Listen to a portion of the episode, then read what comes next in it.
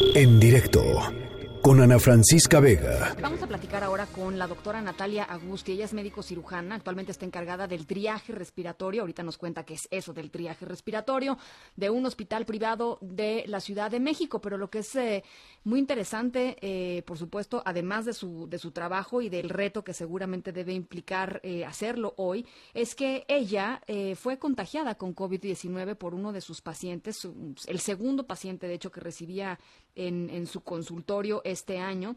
Eh, y bueno, pues ya recuperada afortunadamente, eh, pues ha, vuelto a la, ha vuelto al trabajo, una de las cosas pues más importantes, ¿no? Todos estos trabajadores de la salud que los necesitamos sanos, bueno, pues ella está otra vez ahí en la primera, en la primera fila de batalla y estoy contentísima de, de tenerte aquí en la línea, doctora. ¿Cómo estás? Buenas tardes.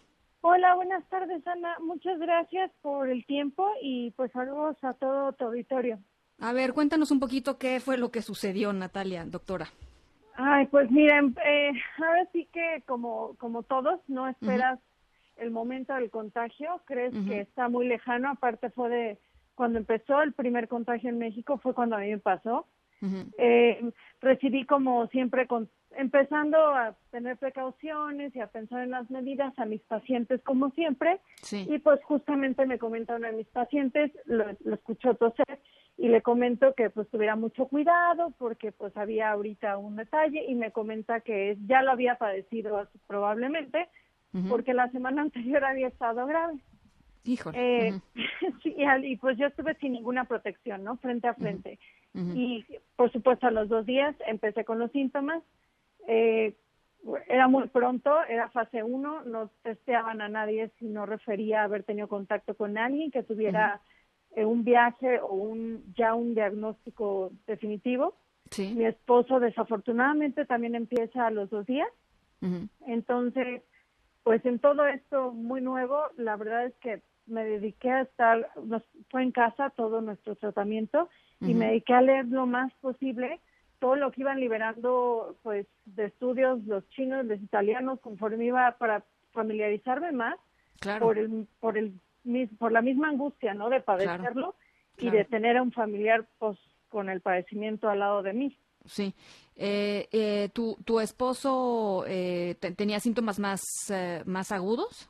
Sí, así es. Este, lo que pasa es que, pues, claro, él es un poco más delicadito porque tiene problemitas ahí de asma, pero pues tuvo un poco más, pues más desarrollada la enfermedad. Sin embargo, fue también rápida la verdad es que fueron como 15 días de convalecencia y pues salimos rápido.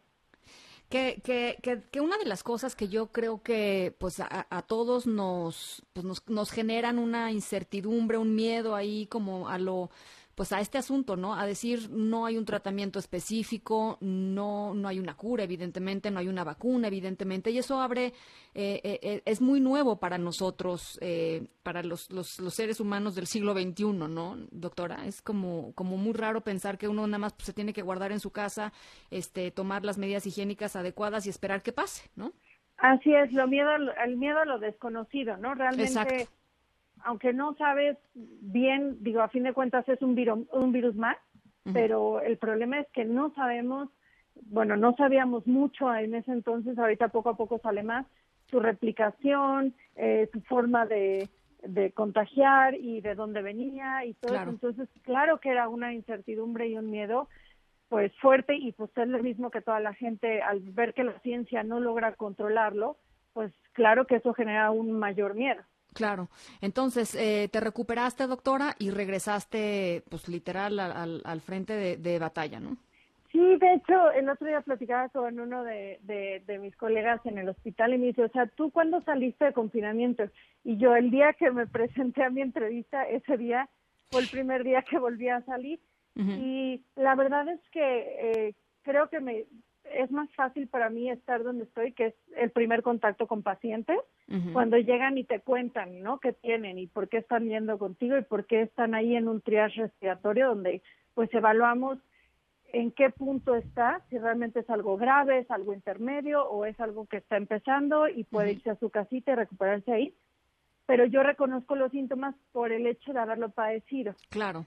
La verdad es que siempre que les pregunto a los pacientes, el escrutinio que es ahora sí que rascarle más profundo, cuando empiezo a escuchar, cuando me dicen ciertos datos de cómo es la enfermedad, de cómo es su dolor o de cuándo se presentan ciertos datos, es donde me doy cuenta y lo casi te puedo decir que a veces lo revivo y digo, ok, sí te entiendo y entiendo todo eso.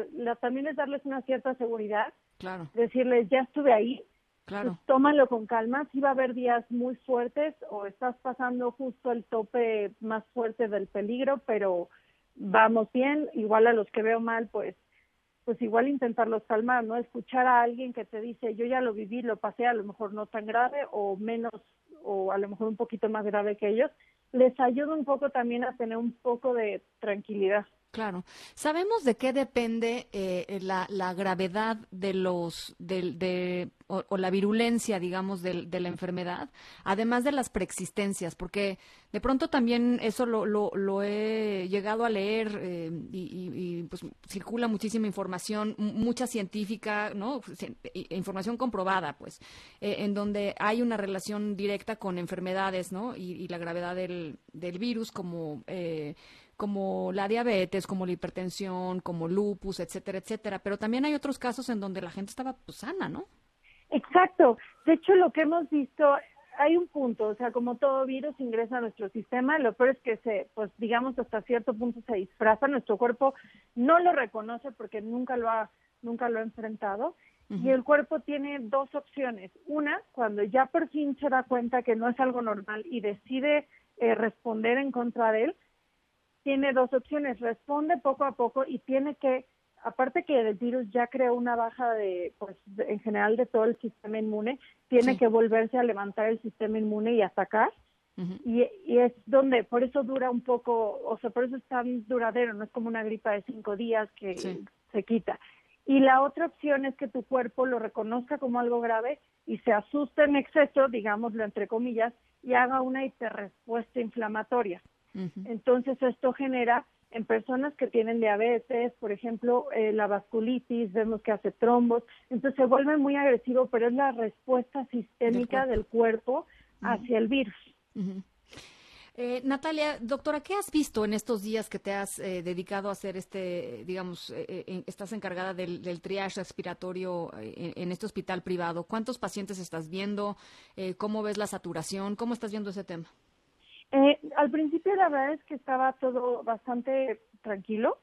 Eh, hasta teníamos tiempo de a veces decir, bueno, me pongo el equipo, este, no hay problema, salimos con calma. Pero ahorita ya hay mucha gente. Eh, al principio también eran los típicos pacientitos de, es que no sé si tengo, yo sé que debería estar en casa, pero prefiero que me digan si lo tengo y qué debo de hacer. Pero ahorita ya están llegando pacientes desafortunadamente con mucha complicación, ya tratados a lo mejor por otros médicos en consultorios particulares que no creyeron tal vez o se les fue el diagnóstico, porque sí hay veces que no es tan tal cual como lo dicen. Sí nos ha pasado eh, dolores abdominales, que si tú les haces las preguntas como tal del cuestionario, no te dan el padecimiento como tal de un COVID, y sin embargo después sale a la luz por diferentes temas que dicen, oye, pero ¿por qué está pasando esto? Sale a la luz que resulta que era un COVID y no nos dio ninguna sintomatología pura. Claro. Eh, y este, tengo la información de que, de que quieres ir eh, a la unidad temporal del centro City Banamex.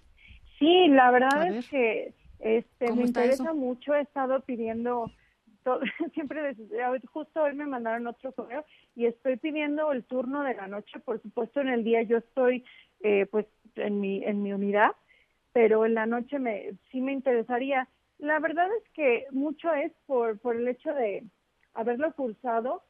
Hasta cierto punto veo a compañeros, enfermeros, médicos, intendencia, que tienen mucho miedo a acercarse a un paciente eh, con pues COVID positivo.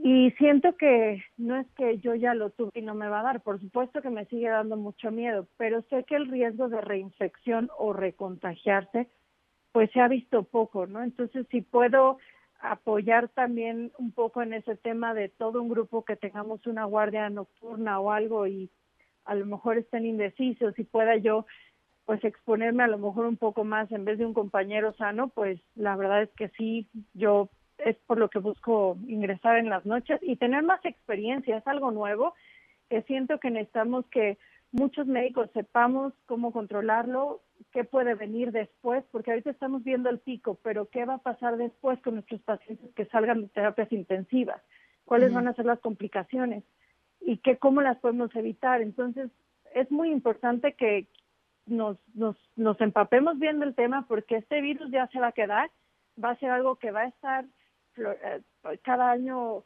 activándose y tenemos que controlar. Ahorita es masivo, pero tener una expertise en saber algo nuevo que va a estar siendo ya parte de nuestro esquema de enfermedades anuales es importante conocerlo.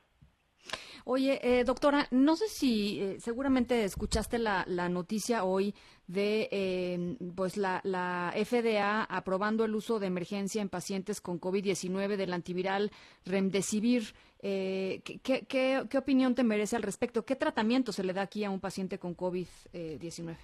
Eh, de hecho, algunos hospitales sí lo ocupan, otros hospitales no.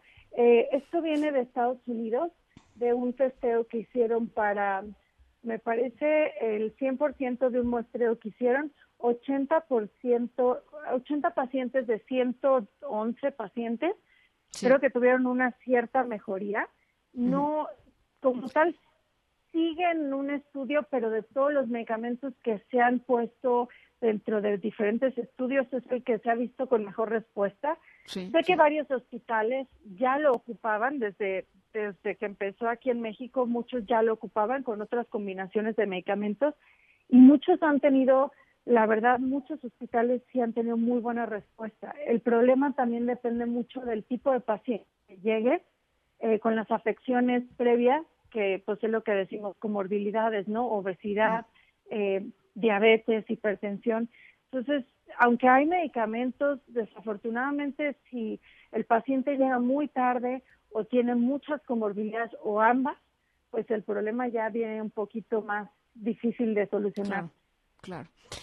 Bueno, doctora, pues yo te agradezco muchísimo que nos regales estos minutos en medio de, pues esto, ¿no? Este que debe ser un, unas, eh, unas jornadas eh, eh, impresionantemente agotadoras para, para ti. Gracias por, por el testimonio. Vamos a estar molestándote en unas semanas más. Ojalá que para entonces ya puedas haber estado en, pues en la, en el turno nocturno ahí en la unidad temporal de, de Centro City Banamex. y de verdad te, te deseo, te deseo lo mejor. Te agradezco mucho la, pues eso, la entrega, ¿no? La entrega, la solidaridad y, la empatía que, muestras con, pues, con toda la gente que, que tiene miedo y todos los que llegan a ti. Muchísimas gracias. Al contrario, gracias a ti. Hasta luego.